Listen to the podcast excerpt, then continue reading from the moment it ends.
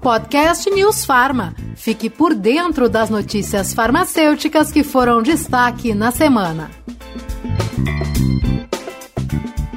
Olá, tudo bem? Seja muito bem-vindo, seja muito bem-vinda ao nosso podcast, onde você acompanha as principais notícias do setor farmacêutico. E eu, Murilo Caldas, converso com a repórter Denise Coelho sobre o que foi destaque nos últimos dias. Olá, Denise, tudo bem?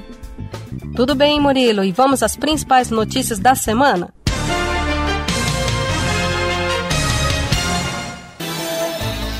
Denise, eu vou começar o meu destaque de hoje com uma notícia importante que saiu no site e nas redes sociais do Conselho Federal de Farmácia. A entidade pretende buscar um diálogo com o Ministério da Saúde no sentido de adquirir vacinas contra a Covid-19 para imunizar os farmacêuticos em atuação no país que ainda não conseguiram se vacinar. O Conselho decidiu tomar esta iniciativa diante das notícias veiculadas pela imprensa de que empresas e instituições estariam tentando adquirir os imunizantes a partir de negociações diretas com o fabricante. Isso mesmo, Murilo, essa notícia também saiu na Rádio News Pharma. O Conselho pretende com isso contribuir para o aumento da cobertura vacinal e, ao mesmo tempo, garantir a proteção dos farmacêuticos, especialmente de farmácias e drogarias e dos laboratórios de análises clínicas.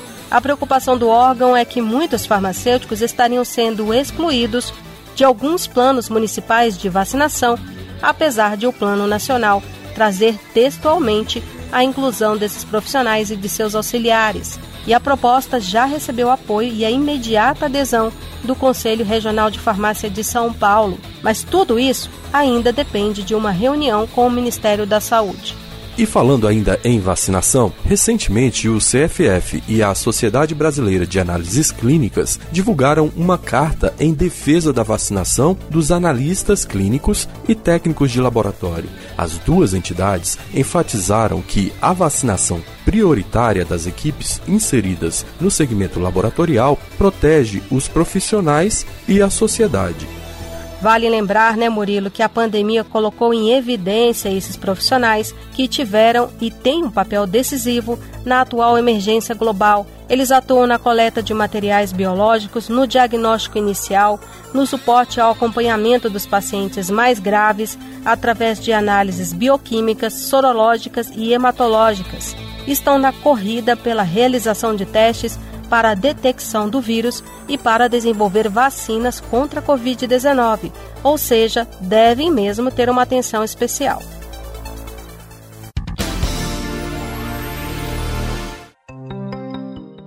Denise, eu tenho aqui um outro destaque de última hora e que está tendo bastante repercussão. Na verdade, é um alerta aos profissionais da saúde e à sociedade. A busca por tratamentos não comprovados cientificamente contra a Covid-19 continua impulsionando a venda de medicamentos no Brasil. Um levantamento feito pelo CFF mostra que as vendas da hidroxicloroquina, por exemplo, mais do que dobraram, passando de 963 mil em 2019 para 2 milhões de unidades em 2020. O aumento foi ainda maior no caso da invermectina, atingindo em torno de 557%. É, Murilo, o motivo disso é a crença de que esses medicamentos sejam fórmulas milagrosas que previnam ou curem a doença. Mas, como dissemos no podcast passado, o Conselho já se posicionou sobre esse chamado tratamento precoce. Em nota, a entidade reafirmou seu apoio à assistência à saúde baseada em evidências científicas e à vacinação. Destaca ainda que o farmacêutico tem obrigação ética e legal de promover o uso racional de medicamentos e que essa responsabilidade é compartilhada com proprietários de farmácias. Eu separei aqui para gente parte da entrevista que o professor Tarcísio Palhano me concedeu sobre a questão da autoridade técnica desse profissional nesta ocasião. O professor Tarcísio ele é assessor da presidência do CFF e uma das maiores autoridades do país quando o assunto é farmácia clínica.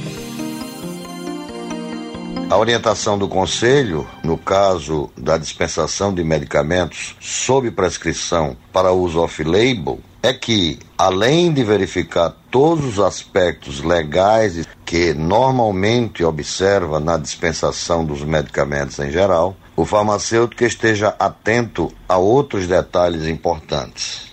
Um dos cuidados recomendados é verificar se houve a assinatura do termo de ciência e consentimento entre o médico e o paciente. O farmacêutico também deve utilizar a sua competência técnica para avaliar e atender às necessidades do paciente e decidir cada situação, caso a caso.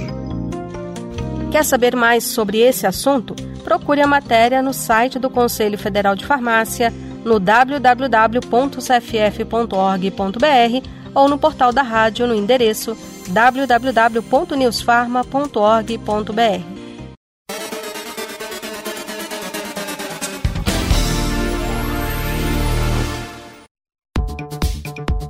outro assunto que me chamou a atenção na Rádio News Pharma foi uma matéria sobre acessibilidade, informação e comunicação com pessoas que possuem algum tipo de deficiência. A gente às vezes nem para para pensar em como deve ser difícil para uma pessoa cega tomar medicamento de forma segura, ou até mesmo para o médico ou para o farmacêutico orientar essa pessoa sobre a forma adequada de fazer o tratamento. É esse o assunto da sua reportagem, Denise. Explica aí melhor pra gente. É sim, Murilo, esse é um grande desafio.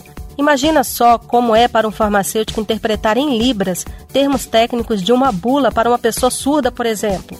Eu conversei com a farmacêutica Alessandra Russo, da Coordenação Técnica e Científica do Conselho Federal de Farmácia.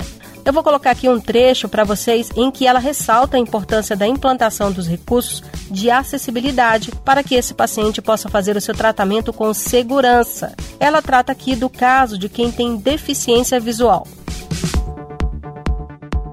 Então é de crucial importância que as embalagens e as bulas de medicamentos possam ser é, de fato acessíveis a todas as pessoas com deficiência. É, os medicamentos é sabido que eles podem ocasionar vários riscos, riscos de intoxicações, reações adversas graves, quando utilizados de maneira equivocada, seja em relação à dose, ao intervalo entre as doses, a duração de tratamento e até mesmo administrar um medicamento errado por não se ter tido a chance de saber exatamente aquilo que se estava comprando ou que se está usando por algum tipo de barreira, né, que venha a ser imposta às pessoas, né, com deficiência.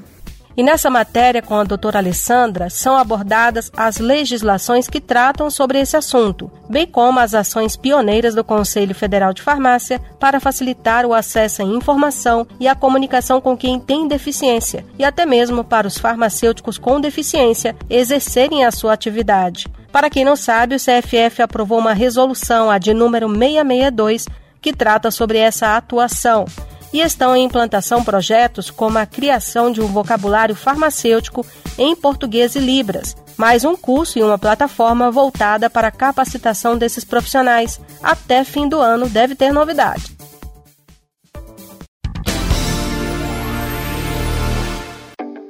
Para finalizar, Denise, não poderíamos deixar de mencionar o Dia Nacional da Mamografia que foi celebrado no dia 5 de fevereiro. A data foi lembrada nas redes sociais do Conselho Federal de Farmácia. É sempre importante conscientizar a população sobre a importância desse exame que detecta alterações nas mamas. O diagnóstico precoce do câncer de mama aumenta em 90% as chances de cura. Assim, é claro que nesta questão do cuidado à saúde da mulher, o farmacêutico desempenha uma importante função orientando as pacientes e disseminando informações seguras, além de garantir atendimento de qualidade voltado ao cuidado efetivo, ao uso racional de medicamentos, ao respeito ao corpo feminino, direcionando casos para outros profissionais da saúde sempre que necessário. Ah, eu tenho mais um destaque aqui antes de a gente terminar, é que eu vou adiantar um assunto de uma pesquisa inédita que saiu sobre a tuberculose. O estudo foi desenvolvido por farmacêuticos do Maranhão, do Piauí e de Goiânia e publicado numa revista indiana de bastante prestígio científico. Os pesquisadores avaliaram o avanço da doença entre 2010 e 2019 e o que eles detectaram foi o aumento significativo dos casos positivos de tuberculose no estado do Maranhão. Ah, Murilo, essa notícia é muito preocupante e, como já dissemos aqui, muitas pessoas não fazem o tratamento corretamente. Com certeza, esse é um dos motivos. Mas eu vou trazer aqui mais detalhes sobre essa pesquisa no nosso próximo podcast. Mas quem quiser já conferir esses dados, vai lá no site do Conselho, www.cff.org.br. Tem muita informação lá.